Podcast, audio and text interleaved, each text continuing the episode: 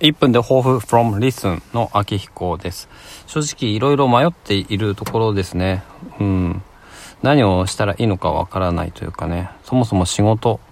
に対して私はどう考えてるんだとか、まあ漠然とした話ですけども、なんかこう、まあそもそも人生自体どうしていきたいのかなっていうところもあるし、まあ家族との関係とか仕事、あと自分自身何をしたいのか、うん、何もわからない。ね。まあそういうこともある。と思うんですけど、まあ、なんだろうな。わ、すげえ雨が降ってきたんですけど、これ音が入りそう。あの、まあ、何をしたいかっていうと、そうですね。まあ、あれかな、やっぱりお猿のジョージのことをもうちょっと、一通り、ハテナブログと、ポッドキャストで発信を継続していきたいなというところなので、あの、この1分で抱負とか思考のハンマー投げ味はちょっとお休みするかなっていう感じです。